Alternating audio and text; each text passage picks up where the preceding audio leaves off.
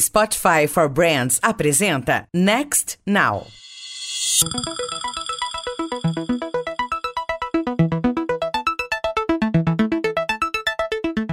Olá, bem-vindos ao Next Now, o podcast do Meio e Mensagem que trata das transformações do marketing e da comunicação sob o viés da tecnologia. Eu sou a Karina Balan. E eu, Luiz Gustavo Pacete. Neste episódio, a gente conversa com Fernando Vilela, Head de Growth e Marketing da RAP, sobre a construção de marca na era dos dados e da automação.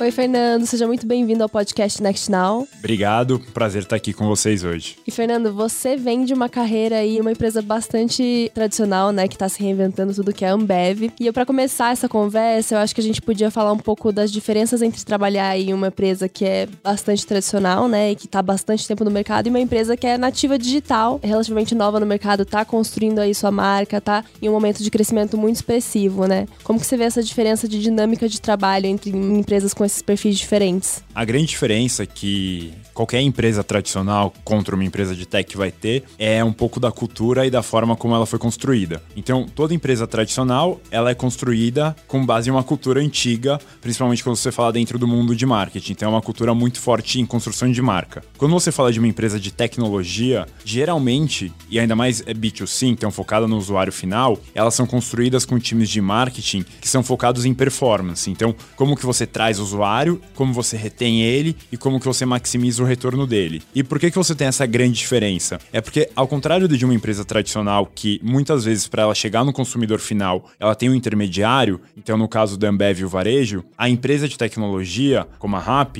não tem um intermediário. Então você tem o pulso do usuário real time, consegue saber exatamente o que ele está fazendo, ou por que ele está vindo, onde ele está clicando, quem é ele em D0. O que, por exemplo, uma empresa tradicional depende de pesquisas de consumo, pesquisas de insights para saber. Então, essa facilidade de dado, ela é muito diferente. E ao mesmo tempo também o foco. Então, growth, né, marketing uma startup, muitas vezes é quase que uma junção de marketing e vendas de um mundo tradicional, porque você não só é responsável por construir a marca e ajudar todas as métricas que envolvem o funil do marketing tradicional, como também garantir a venda no final do dia. A responsabilidade e a meta de vendas, obviamente tem várias pessoas, mas ela grande parte da responsabilidade disso tá no time de growth, tá no time de marketing. Então você acaba juntando um pouco dos dois e vai trabalhando todo o funil para maximizar o resultado final, que é ter mais gente comprando. O que, que isso muda na sua dinâmica do dia a dia, na formação de equipes, no desenvolvimento de metodologia? Como que muda esse exemplo que você deu, essa, esse contexto? O que, que isso impacta na sua dinâmica de trabalho das equipes? Certo. Vamos pensar num funil tradicional. A primeira parte do funil, você tem que construir a marca. Você tem que fazer com que as pessoas conheçam quem você é. Então, grande parte das empresas tradicionais, o time de marketing é a primeira etapa, onde você geralmente tem um time dedicado para insights, um time dedicado para brand management, então para construir a marca de fato, e um time dedicado para a parte criativa. E offline, mídia, guerrilha, enfim, chame como quiser. Quando você fala de uma startup, você tem esse time e aí você começa a descer. A segunda etapa do funil é a parte de trazer installs, então trazer volume de pessoas baixando o seu aplicativo. Então você passa a ter um time grande que a gente chama de user acquisition, que é basicamente performance. Então todo um time ali fazendo Facebook, Google, programática, Twitter, Spotify, Tinder, a mídia que for trazendo o usuário para dentro da plataforma. Depois disso, você tem uma pessoa encarregada em fazer o onboarding. Então, quando o usuário entra, quem que é o responsável por explicar para o usuário como que a RAP funciona ou como o seu aplicativo funciona? Depois, você tem um time de CRM, que é todo o time responsável em conectar as pontas e garantir que o usuário tenha a melhor jornada ao longo da vida dele. Então, qual promoção você envia? Qual banner você mostra para ele em determinado momento? Qual comunicação você envia? Qual restaurante eu recomendo para você? Qual restaurante eu recomendo para qualquer usuário diferente? Você é um cara que compra mais supermercado ou um cara que compra mais restaurante? E aí, essa é a grande parte que você tem muita conexão com o produto, porque personalização fica muito importante. Então, a inovação na parte do produto, do aplicativo em si tem que ser muito diferente. Então, enquanto uma marca tradicional, ela tem que mudar toda a estrutura fabril para atender uma inovação, pra gente é mudar uma linha no código. E aí com teste AB você consegue melhorar o seu funil. E aí no fim, obviamente, tem a cereja do bolo no nosso caso, que é o programa de loyalty. Então, como que eu deixo de fato esse usuário que entrou, já conheceu eu ficar um super heavy user e começo a aumentar a frequência dele. Essa estrutura de time que muda muito, é bem mais complexa. E algo que é peculiar da RAP é, como a gente é um marketplace, a gente é uma plataforma, a gente tem uma estrutura também que é de co-marketing. Então eu tenho muitas marcas hoje que querem fazer algo com a RAP, porque vem na RAP uma possibilidade de falar diretamente com o usuário final, de uma forma diferente, uma forma inovadora. E aí a gente criou uma área só para atender as marcas junto com um time que já naturalmente negocia com as marcas. Mas então, você comentou um pouco dessa questão da dinâmica, né? Eu queria saber um pouco dessa função de growth, né? Porque você é head de growth e a gente tem visto várias empresas aderirem ao Chief Growth Marketing Officer, ou colocando funções de growth né, em suas estruturas. Conta um pouco quem é esse cara, né? Quais são as disciplinas que você tem que olhar, né? Os indicadores que você tem que olhar para todo esse crescimento acontecer também, Certo. né? Não, perfeito. Então, voltando pro funil, que eu acho que é a forma mais fácil de todo mundo entender.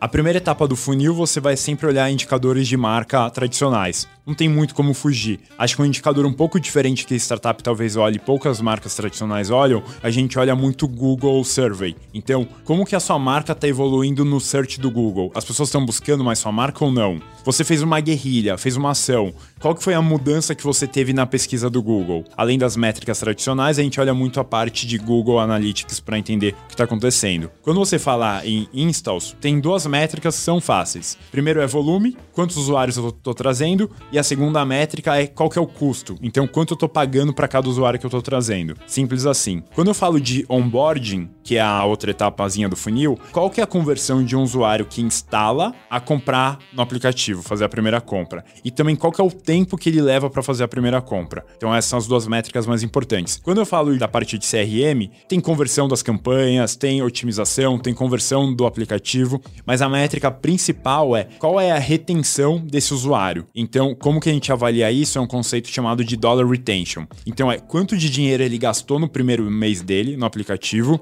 e qual que é o percentual desse dinheiro que voltou. E isso é essa métrica que todas as startups vão falar que é uma métrica super importante.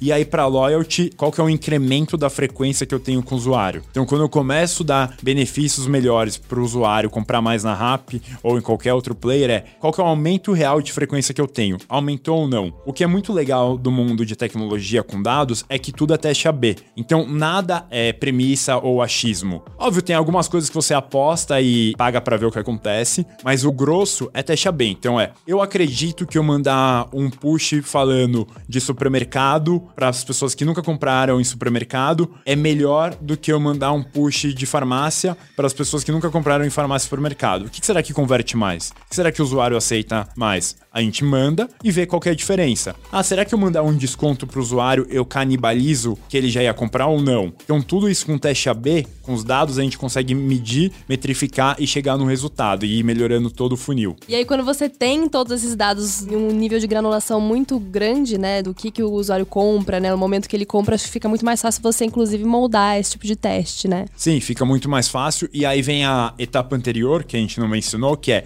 qual que é a pergunta que eu quero responder? Aí vai muito de cada business. Um business que está em hypergrowth, que é o nosso caso, como a gente fala, então a gente está num crescimento super exponencial, super acelerado, a principal resposta é a gente tem que aumentar vendas. Tem que aumentar o que a gente chama de GMV, que é o valor transacionado na plataforma. Então, toda iniciativa que eu faço, eu devia estar focado, orientado em aumentar vendas. Pode ser que tenha um momento que a gente fala, eu quero melhorar o nível operacional. Então, eu vou focar em iniciativas que melhorem o nível operacional ao longo do funil. Qual que é o melhor horário para o usuário pedir? Quando que é isso? Cada empresa tem o seu dilema e tem que tomar a sua decisão do que é prioritário. No momento, hoje a gente entende que o foco é crescer. Dado isso, a gente foca nas iniciativas para gerar crescimento. A gente fala muito sobre jornada do consumidor, não só no Next Now, mas no mercado, em várias indústrias. Jornada do consumidor, geralmente de uma forma romântica até, né? Nossa, que legal. Hoje eu tenho a possibilidade de entender a jornada do consumidor e de estar com ele. Mas qual o desafio dessa jornada? De todas essas explicações que você nos deu, o quanto vocês estão ali, real time, con- conectado com o comportamento, o que tem de desafio também, né? A gente falava nos bastidores aqui sobre o fato de ter muitos dados. Sim. Quais os desafios dessa jornada jornada do consumidor? Acho que o primeiro desafio é: você tem muito dado, então é muito fácil você chegar à conclusão que você quer. Com muito dado, você manipula o dado, força o dado, dá umas marteladinhas, você chega exatamente na resposta que você está querendo. Então, o primeiro desafio é como você cria um time, ou tem dentro do seu time pessoas com uma experiência, uma expertise em estatística, ou econometria, ou data scientist, que está agora o termo da moda, que consegue garantir que a análise está sendo bem feita e não está sendo respondida porque você quer responder exatamente aquela premissa, aquela hipótese. Esse é o primeiro desafio. O segundo desafio é: você tem muito dado, quer dizer que você tem muita pressão no dia a dia, porque todos os dados são diários, ou hora, ou minuto, ou no segundo. Como que você tem o estômago, muitas vezes, para falar, eu acredito nisso, sabendo que o dado às vezes vai piorar para depois melhorar e você vai suportando ali a pressão no dia a dia falando, meu, não, fica tranquilo, eu vou chegar lá e a gente vai melhorar. E aí acho que o grande segredo para isso, é um pouco que a gente tava conversando um pouco antes, é como você coloca cenourinhas ao longo da jornada, então pequenas vitórias, para no fim dar uma grande vitória. E assim você consegue fazer um trabalho não só de curto prazo, como também de médio e longo prazo. Vamos falar um pouquinho dessa questão da pressão pelo crescimento, né? Porque no mercado de tecnologia, especialmente, falando de aplicativos, essas métricas de sucesso são isso que você falou, né? Aumento de receita, aumento de vendas, número de usuários, usuários, número de downloads. E aí, quando a gente vê o mercado de tecnologia, a gente vê que essas expectativas, elas são ali, trimestre a trimestre, né? Principalmente quando a gente fala de algumas empresas de capital aberto, por exemplo. Existe essa pressão é, ali a cada mês, a cada dia, como você disse, e aí, de repente, você tem uma entrega para acionista. Como que você vê, de forma geral, né, esse desafio de você manter o crescimento de forma sustentável? É possível você manter o crescimento ad infinito? Como que é o histórico de qualquer business de tecnologia, né? Então, primeiro, a coisa mais importante é você ter uma boa aderência com o mercado, que é o famoso Product Market Fit. Então é você tem que criar uma inovação, um produto que de fato as pessoas precisam e que de fato entregue algo para o usuário, porque senão é um crescimento sempre inflado, insustentável. Então, se você criar algo que de fato as pessoas precisam, grande parte do seu crescimento naturalmente vem pelo orgânico. O que você faz no business de tecnologia é você injeta dinheiro, investe dinheiro para acelerar esse crescimento orgânico. Dado que é como você falou, é uma guerra, geralmente, porque você tem um pool de usuários que é restrito e todo mundo querendo fazer algo com eles. Então esse é o grande lance. Então, dado o bom product market fit, a gente mantém o crescimento orgânico sustentável a médio e longo prazo. O segundo ponto é personalização do produto. Então, o que muitas vezes acontece no business de tecnologia é: ah, você tem um aplicativo que ele tem algumas falhas, ou que ele não tem a melhor proposta de valor, ou que ele não tem o melhor produto. Você pega e incentiva com crescimento inorgânico, ou seja, com crescimento pago para que ele vá ganhando enquanto você vá arrumando a proposta de valor ao produto. Então, com bom product market fit, com bom produto e boa proposta de valor, ou seja, aquilo que você propõe entregar para o usuário, você faz com perfeição, com excelência, não tem como você não crescer. É óbvio que chega uma hora que você satura. E essa é a parte legal também de um business de tech, porque você tem o dado, você sabe o quanto você consegue puxar ou não. Você sabe qual que é o percentual da população potencial para o seu produto, para o seu tipo de serviço que você já tá. E assim você vai metrificando ao ponto de falar, cara, eu saturei nessa cidade, eu saturei nessa microzona, nessa micro-região, agora eu vou focar em outra. E é assim que você vai drivando. Fernando, como que fica a construção de marca nessa conta? Porque, por exemplo, quando a gente fala de brand, construção de marca, parece que é uma coisa distante, né, ali da performance. Mas com toda a sua explicação, me parece que a construção de marca aqui, ela é na mesma velocidade, é real time. Então, se a experiência é muito boa, se a entrega é muito boa, a construção de marca está sendo feita ali. Faz sentido isso? Não, faz total sentido. E algo que eu aprendi muito ao longo dos últimos dois anos foi: tudo começa pela marca e depois você cascateia. Por isso que a marca está no topo do funil. Então, por exemplo, qual que é a história de marca que a gente quer contar? A gente quer contar a história A. Faz algum sentido quando eu vou trazer o usuário contar a história B? Não, não faz nenhum sentido. O que muitas empresas e startups acabam errando que eu vejo é, eles têm uma estratégia de marca que ela é separada da estratégia de performance. E aí com isso pensa a vida do usuário ou do potencial usuário. Ele vê no Instagram a marca comunicando que ela é muito boa para lavar sua roupa, por exemplo. Quando ele tá online no Facebook, ele é impactado por um ads falando que a marca lava sua calça muito bem. Aí o usuário fala: "Meu, lavar a minha roupa ou lava a minha calça ou lava tudo?". Você começa a confundir o usuário. A questão de coerência aqui é fundamental. É questão de coerência. Então, quando você trabalha bem a marca e você começa a rodar a marca para baixo, você entende exatamente qual que é o melhor formato de comunicar a marca. Posso dar inúmeros exemplos, mas um exemplo simples é: quando a gente lançou a vertical de pet shop, como eu comunico que eu tenho pet shop? Como as pessoas entendem que elas conseguem comprar agora coisas para o seu pet em 35 minutos? Será que eu comunico falando compre a ração? Será que eu comunico compre não sei o quê? Como eu construo essa marca dessa subvertical? E aí a gente rodou várias opções de criativo de conceito de marca. A gente rodou todas elas em Facebook e Google e viu qual a melhor performance. Diante disso, a gente setou a estratégia para o funil como um todo. Então, a mágica do mundo de tech, o mundo online, é que você pode criar, rodar, testar e executar massivamente. Então é isso que a gente sempre tenta fazer. Óbvio que não dá para perder a coerência. Então, se a linha mãe diz, no nosso caso, quem tem rápido tem tudo, não dá para eu criar alguma coisa diferente disso. Mas eu posso inovar dentro desse conceito mais abrangente testando via online.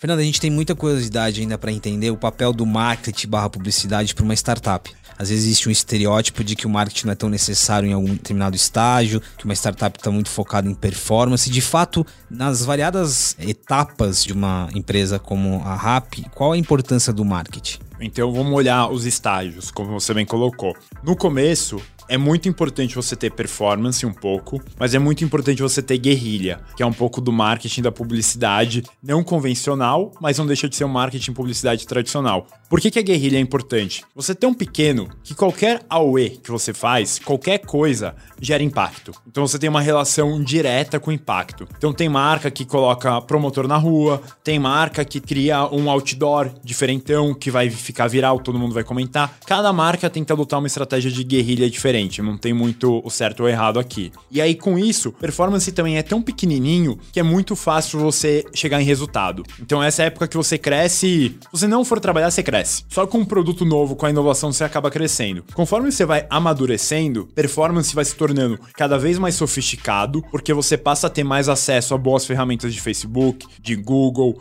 de Twitter, de programática, que antes você não tinha porque você é um investidor, um comprador de mídia menor, que você nem sabe das ferramentas que tem, então você começa a ter mais ferramentas, e aí com isso você vai melhorando e mudando o seu time de growth, de performance. O que muitas vezes acontece é que em determinado momento as startups decidem separar, e eu acho que esse é um erro estratégico. Quando você separa, é quando o CEO ou o General Manager ele vai começar a ficar muito on top de performance, porque é o que drive o resultado dele agora, e ele vai falar: ah, branding eu posso olhar depois. E aí o que acontece é, fica uma marca super boa em performance, ou uma empresa super boa em performance, sem nenhuma marca marca. Então que de fato não comunica nada com nada. Os melhores cases são quando os dois caminham juntos e aí vão trabalhando junto no ecossistema. É óbvio que, por muito tempo, sempre performance vai ser o prioritário. Então, em alocação de tempo, performance vai demandar mais tempo. Só que quanto mais você cresce, mais performance começa a entrar num limite, num teto, onde para melhorar a eficiência da performance, ele não consegue só pelo algoritmo, só pelo ferramental. Então ele precisa que a marca comece a sustentar toda a trajetória, toda a comunicação comunicação para melhorar a performance e baixar o custo, trazer mais volume de novo. Então é esse o movimento que você vai vendo. Ao mesmo tempo, você vê um peso do orgânico aumentando. Então, quando você fala de novos usuários ou de vendas orgânicas, o peso vai aumentando ao longo do tempo, que é justamente esse trabalho de marca sendo construído, sendo reverberado e sustentando todos os outros times para contar a história que a gente quer contar. Não dá para falar de plataforma de forma isolada, mas o quanto nessa conta a TV ainda é importante. Porque assim, a RAP tem uma atuação muito regional também, Sim. né? O quanto a TV nessa conta faz muito sentido? Em que momento? Sobre a TV, qual que é a minha leitura? TV só faz sentido quando você tá massivo. Ou seja, quando você tem uma penetração tão alta dentro da população que a TV tem um ganho, um retorno sobre o valor investido muito alto. E aí, para a TV fazer sentido também, algo que pouquíssimas pessoas falam é: você tem que ter uma página no Google ou na internet, enfim, muito boa. Porque o que acontece com a TV? Como que você mensura a TV com o mundo de dados? O usuário tá vendo TV. assistindo TV. O que, que ele faz? Ele procura se a propaganda foi boa, se a publicidade foi boa. Um segundo Ou ele abre o app no momento que a propaganda Ou passou. ele abre o app. Então você começa a mensurar qual que foi o tracking de abertura de app orgânico, então não explicado por uma mídia digital paga, e qual que também foi a procura do seu site no Google. Se você está acompanhando isso, monitorando isso, você vai fazer TV muito bem. Se você não tem ferramenta para acompanhar isso, para acompanhar a Google e não tem penetração nacional, você vai dar um tiro de canhão para atingir uma mosca. E aí é melhor você ir 100% para online. Então é muito esse o movimento que eu vejo. E pensando ainda nessa parte de marketing, de construção de marca, né? Como que você avalia a necessidade de ou você fazer a maior parte dessa comunicação, né? Dessa estratégia de branding in-house ou contratar parceiros, né? Pensando do ponto de vista de uma startup mesmo, que tem todo esse momento e uma curva de crescimento que é diferente, né? De uma, de uma Não, empresa sim. tradicional. Acho que depende muito. A gente opta por in-house, e o movimento que eu mais vejo são as startups optando por in-house. Porque você tem um choque quase que cultural. Para uma startup, um dia é muita coisa. 5, 6 horas para fazer algo é muito tempo. Então, quando você depende de um parceiro, você cria um ping-pong, uma quebra do funil de comunicação que fica mais prejudicial para um business que tem tanto dado quanto uma startup do que a favor. Como que a gente pode usar um parceiro externo? Ah, a gente tem um projeto mais macro. A gente quer rever toda a construção da marca. Contrata um parceiro externo. Você não vai saber fazer isso. Porque você tá tão ali no aquário que você nem sabe que tem água em volta de você. Mas um exemplo prático de algo que todo mundo falava pra gente por agência e a gente não foi: influenciador. Influenciador, há mais ou menos um ano atrás, a gente começou a postar muito. E aí todo mundo falou: não, vai com agência, vai com agência, vai com agência. Na época, todas as agências falavam pra gente: não, permuta, né? Pagamento por performance, não existe com influenciador. Vocês não vão conseguir fazer. E a gente falava: meu, não, a gente só quer por performance. E aí a gente pegou, Conhecemos uma agência novinha, assim, tinha acabado de montar, tinham duas pessoas só, dois sócios. A gente apostou nessa agência e a gente conseguiu mudar o cenário para performance. Então a gente chegou no ápice de ter praticamente 30, 40% do volume vindo com influenciador com performance. Então a gente foi construindo isso. Obviamente, quando você fala de um ator, de alguém famoso, fazer por performance é muito difícil. Mas quando você fala do influenciador profissional, digamos assim, o mercado ficou muito mais favorável a fazer por performance e tenho muita certeza que a gente foi chave para mudar esse processo. E curiosidade é que, desde então, a gente nunca voltou a trabalhar com uma agência tradicional de influenciador. A gente testou várias vezes outras agências para ver se a gente crescia a base, mas a gente nunca conseguiu chegar naquilo que a gente queria. Justamente por esse gap entre rapidez que a gente precisa e a rapidez que a agência consegue entregar. Acho interessante esse exemplo porque ele mostra o nível de conhecimento que você tem da sua dinâmica e o fato da velocidade faz com que você questione coisas que estão aí, que o mercado faz assim Sim. ou tá estabelecido dessa forma. Não, eu consigo questionar, talvez essa não seja total. a estratégia. O Rappi se enquadra numa categoria de super aplicativos, né? Eu queria falar um pouco sobre isso. A gente já sabe o quanto, em termos de comportamento, isso cresceu, até porque tem outros players também. O que há de desafio ainda em termos da mudança de comportamento do consumidor, né? De ter o aplicativo como uma forma de ter vários tipos de produtos e até serviços. Primeiro, começando pela definição de super app, que eu acho que é algo que ficou um pouco banalizado no mercado ultimamente. Super app é qualquer aplicativo que seja de alta frequência para o usuário. Você se assumir como um super app não quer dizer nada. Então, o que é um super app? É um movimento que começou na China, na Ásia, principalmente com o WeChat e Meituan, que indica que o usuário ele abre o aplicativo infinitas vezes ao longo do dia ou da semana. Isso é um super app, simples assim. Quem são os principais candidatos a serem um super app de fato, Turbo, Master, Blaster no Brasil? WhatsApp, Instagram e Facebook. São três coisas que eu tenho certeza que todo mundo aqui abre todo dia, mais de uma vez, principalmente o WhatsApp. Os outros players dificilmente vão criar uma mensagem, vão criar um sistema de mensagem, um aplicativo de mensagem. Não faz sentido no mundo você competir com o WhatsApp. Ele tem 99% de penetração em celulares do Brasil que tem aplicativo. É um número assim gigante. É quase que ele tá mais presente que muita marca tradicional tá em lar dos brasileiros. É, dado isso, quais são as verticais que você pode atuar para garantir a multiverticalidade e alta frequência. Mobilidade urbana. Então, no nosso caso, a gente tem patinete e táxi. Segundo, alimentação. Todo mundo come, todo mundo tem fome. E não é só uma vez por dia. Três, quatro, cinco vezes dependendo da pessoa. Terceiro ponto, farmácia. Farmácia, uma farmácia a cada esquina, principalmente para quem é de São Paulo sabe bem o que eu tô falando. Você tropeçou, tem uma farmácia. Então, farmácia também tem alta compra. Para quem tem animal de estimação, precisa sempre estar comprando ração ou alguma coisa pro seu pet. Então, pet shop. Tudo isso você garante a frequência do usuário, você garante que ele tenha o seu aplicativo sendo usado em diferentes momentos do dia, em diferentes oportunidades. Então, para dar uma trajetória de um usuário comum, você acorda, abriu sua geladeira. Putz, tá sem iogurte, sem suco. Você vai fazer o quê? Pedir. Ou você pode descer e ir até lá. Mas a gente entrega uma conveniência para você pedir o suco ali que ficou faltando. Tá indo pro trabalho? Pode ir de patinete. Consegue ir por meio da gente. Chegou no trabalho e falou: Nossa, esqueci de deixar a chave para a pessoa que vai fazer a limpeza em casa. Pede um serviço de entregas para o entregador ir lá e deixar a chave para a pessoa. Almoço, pede delivery de restaurante. Fim do dia, quer um happy hour? Pede cerveja pela Rap. À noite, tá chegando em casa e fala: Nossa, eu preciso pagar um amigo ou o porteiro que eu peguei 50 reais emprestado com ele para pagar o táxi aquele dia e eu preciso devolver para ele. Pede dinheiro em espécie pela Rap. Tudo isso mostra que você tem a frequência do usuário possível ao longo do dia. Isso qualifica a gente como um super app. Dado isso, qual que é a grande dificuldade de um super app, seja Brasil, seja China, seja qualquer mercado, é como que você mostra para o usuário que a vida dele ficou mais fácil? Porque no fim do dia, um super app é para isso. É para facilitar a sua vida. É para fazer com que você, ao invés de perder 30 minutos no trânsito para chegar no mercado, você peça e chegue na sua casa.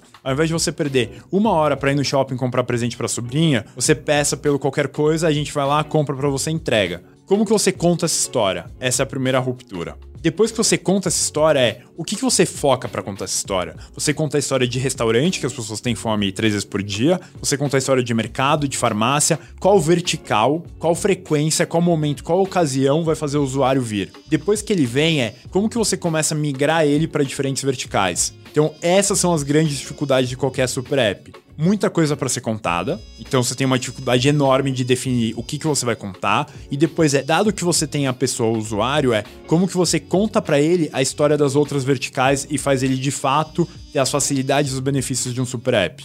É outro desafio de branding, né? Você mostrar que não é um aplicativo de comida, que é Exato. uma questão que tem vários outros serviços ali acoplados, né? Exato. Até isso você mencionou do Witch e o WeChat, acho que é o maior case, acho que a gente tem globalmente, né? Que é um aplicativo que você consegue desde mandar uma correspondência pelo correio até marcar uma consulta, mas é uma tendência que a gente tem visto dos grandes players de tecnologia, né? De você agregar mais serviços, mais produtos dentro de um único aplicativo. Queria falar um pouco de como que você vê as tecnologias emergentes, né? O papel de novas tecnologias para expandir essa experiência em super aplicativos, né? Que agregam muitos serviços, né? Desde 5G, de repente IoT. Como que você acha que essas tecnologias vão expandir aí essa experiência em uma plataforma, né? Certo. Primeiro, 5G. Qual que é uma grande dificuldade de super app, seguindo a primeira pergunta, é como que você tem uso de dados. Então, hoje dado, principalmente Brasil, é muito caro. Não é barato você ter pacote de dados infinitos. As novas tecnologias vêm muito para um, aumentar a velocidade e dois, para baratear o custo de dado. Então, com a população mais conectada, com mais disponibilidade de dados, super apps, que são aplicativos que consomem dados, você mata uma barreira, uma fricção muito grande. Então, ah, nossa, eu vou gastar a internet de ficar fuçando aqui o que eu consigo comprar. Não gasta mais. Você vai gastar até um pouco que vai ser irrelevante. Então, check, essa parte a gente supera com 5G. Ah, aqui não pega direito, melhor ligar pelo telefone. Check, com 5G não vai ter mais esse problema. Outra coisa, 5G vai permitir muito mais a personalização, porque vai ser tão conectado os aplicativos dos devices que em real time, então em tempo real, você consegue transmitir informação e transitar informação para o seu aparelho mais facilmente. Então vai chegar um ponto em que você vai ter clicado em salada. Aí você, ah, pegou e saiu de salada. Você voltou, todos os restaurantes vão estar aparecendo vão ser de salada. E já personalizado para saber o que, que as pessoas naquele momento, naquela hora, naquele minuto estão pedindo de salada. Que é provavelmente o que você queria pedir que às vezes você não está encontrando. Então, 5G, o aumento da internet, a velocidade mais rápida, permite que essas conexões de produto de personalização sejam muito mais rápidas, além de baratear o custo para que as pessoas usem muito o aplicativo. Internet of Things, né, IoT, o que, que muda muito é, hoje, qual é um grande desafio que os apps têm e é um movimento natural que devem acontecer? As pessoas têm um aplicativo, ele pesa na memória do seu celular, ele fica pesado. Quem nunca recebeu uma mensagem lá, ah, seu armazenamento está quase cheio. A dinâmica de exclusão de aplicativo é. Exato. é Aí você intensa, começa, né? vai lá e deleta um app. Depois você vai lá, apaga grupo de WhatsApp, que não usa mais. Até que você fica meio que sem muito o que fazer. Com as evoluções, como um IoT, por exemplo, você começa a rodar grande parte dos aplicativos como um site. Ele pode ter a carinha de aplicativo ali, mas na prática ele vai ser um site, vai ser uma URL. Isso também ajuda muito o usuário a ter um celular mais leve, mais rápido, mais eficiente e não ocupar tanto espaço. Então você tem um ganho também. Então todo esse ganho de infraestrutura, que às vezes o usuário nem percebe com 5G ou IoT, é muito importante que vai ter aplicativo mais leve rodando, com conexão mais alta, cada vez mais personalizado para ele. Mas eu imagino até a possibilidade de você trazer outros devices pro jogo, né? Que não sejam só o smartphone, né? Sim, Você trazer sua geladeira, ou enfim. também você passa a conectar. Então, por exemplo, acho que a Amazon é super boa em inovação. Então você tem um produto da Amazon, só tem nos Estados Unidos, que você conecta na sua dispensa, ele lê os seus produtos e ele emite o pedido automático de supermercado. Então, quanto mais as coisas estiverem conectadas, você pode ter a sua geladeira disparando uma ordem automática, um pedido automático, pedindo iogurte. Então, o suco que você acordar, abrir a geladeira e falar, meu, tô sem, ele já pediu. Então, na hora que você acordou, tá chegando na sua casa. Então, toda essa conexão vai ter um ganho para a vida, para o dia a dia do usuário, que a conveniência nunca vai ser tão conveniente quanto já foi. Então, acho que essa é a grande mágica que a gente tem pro futuro. É um, é um cenário que leva para um outro patamar, né? Toda essa discussão que a gente teve até agora de dados e personalização é outro patamar. É outro patamar. Impressionante o impacto, no caso específico do 5G, o impacto que tem. Fernando, uma última pergunta. Quando a gente fala no caso de rap, outros tipos de serviços que tem um entregador, que tem um motorista, a gente está falando da gig economy, a gente sabe os desafios que existem aqui, de discussões sobre relação de trabalho, mudança na dinâmica de trabalho e também é um público que você precisa comunicar, né? É um público muito relevante. Qual a importância aqui e quais os desafios que existem aqui? Primeiro, a importância da economia compartilhada ou gig economy, a gente pode chamar como quiser.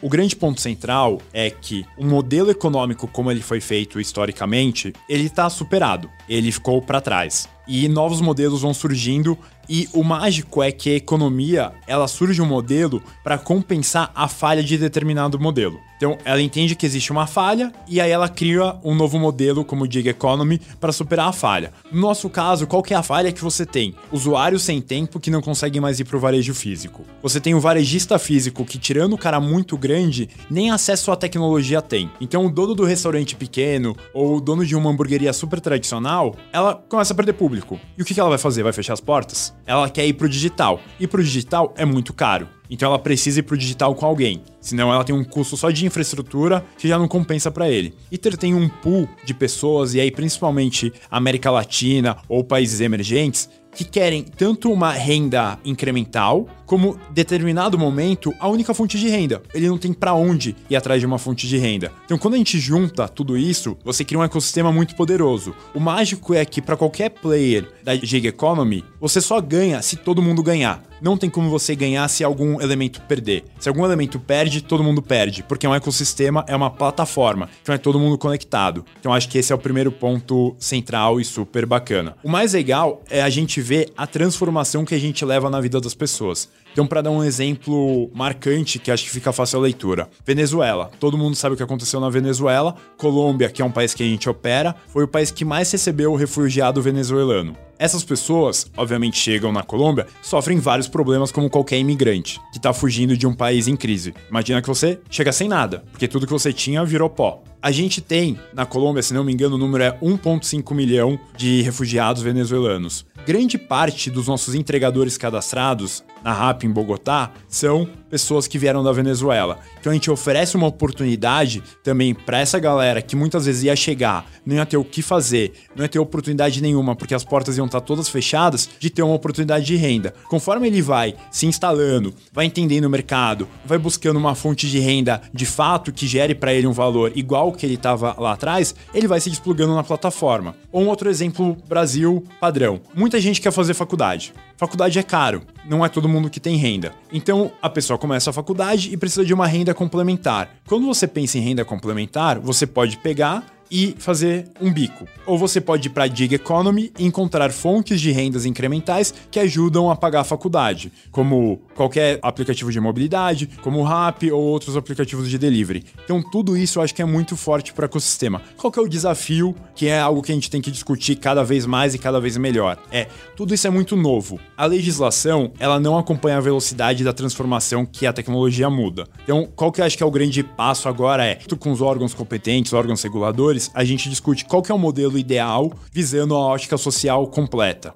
Fernando, tá claro essa construção, né? A gente sabe o quanto você, não só vocês, como os outros aplicativos, são questionados em relação a isso, né? Precarização e tal, mas a gente vê que o tema ele é muito mais complexo, são várias Sim. camadas. No que cabe a você, em termos de comunicação, educação, orientação, o que, que você faz na prática para ajustar isso, entendeu? Para deixar claro, olha, tem vários players envolvidos, tem uma questão de regulação envolvida. Do ambiente externo, o que a gente faz é a gente é sempre aberto a discutir temas de regulação. Então a gente está sempre aberto. Por ironias do destino, por exemplo, eu tenho contato com vários advogados, apesar de trabalhar em marketing, mas é, enfim, família relacionada, acabo conhecendo, então a gente está sempre aberto. Inclusive, eu gosto muito de discutir, entender e conhecer mais como essas coisas funcionam e como a gente pode chegar num modelo ideal. Do lado interno, o que, que tange 100% na nossa mão é como que você começa a educar melhor, como que você começa a de fato criar benefícios que geram uma mudança. Então, por exemplo, a gente lançou recentemente o Happy Points.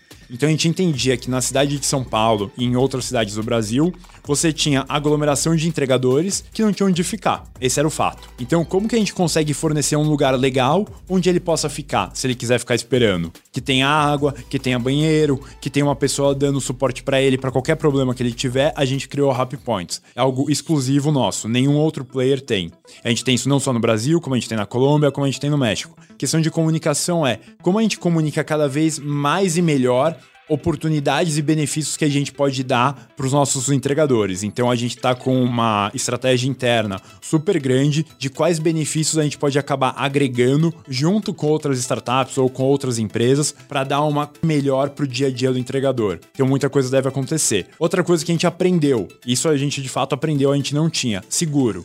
Então, antes a gente não tinha seguro. A gente aprendeu com o passado e falou: a gente precisa ter um seguro. Então, hoje a gente tem um seguro que cobre também o entregador e garante que ele possa ter um dia tranquilo. E se acontecer algo, ele está segurado, ele não vai sofrer, ele não vai prejudicar a família dele, ou ele não vai se prejudicar, ele não vai prejudicar ninguém.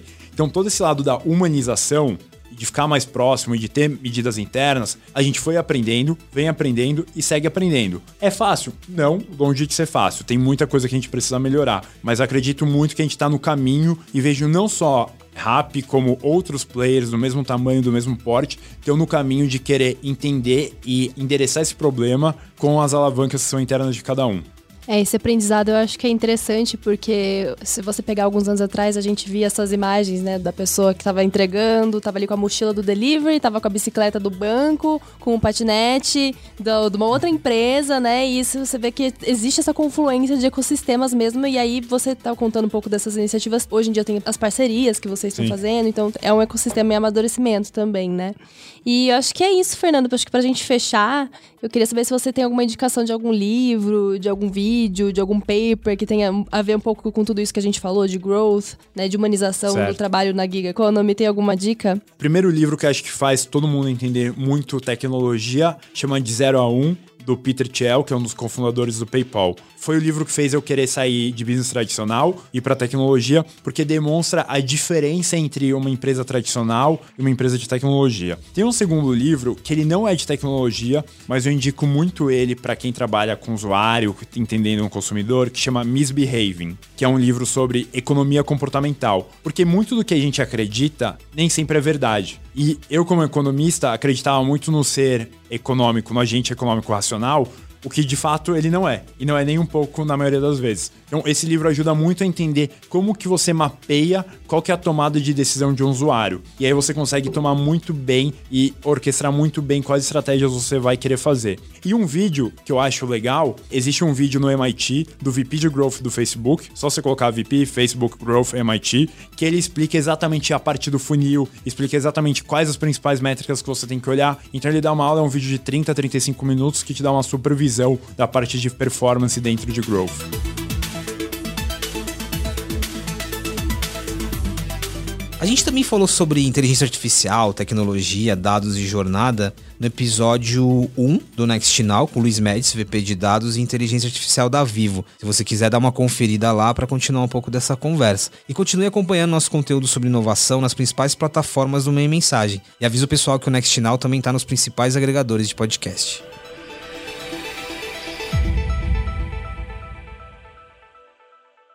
Este podcast foi gravado e editado nos estúdios da Audio Edge. Este podcast foi editado pela Maremoto.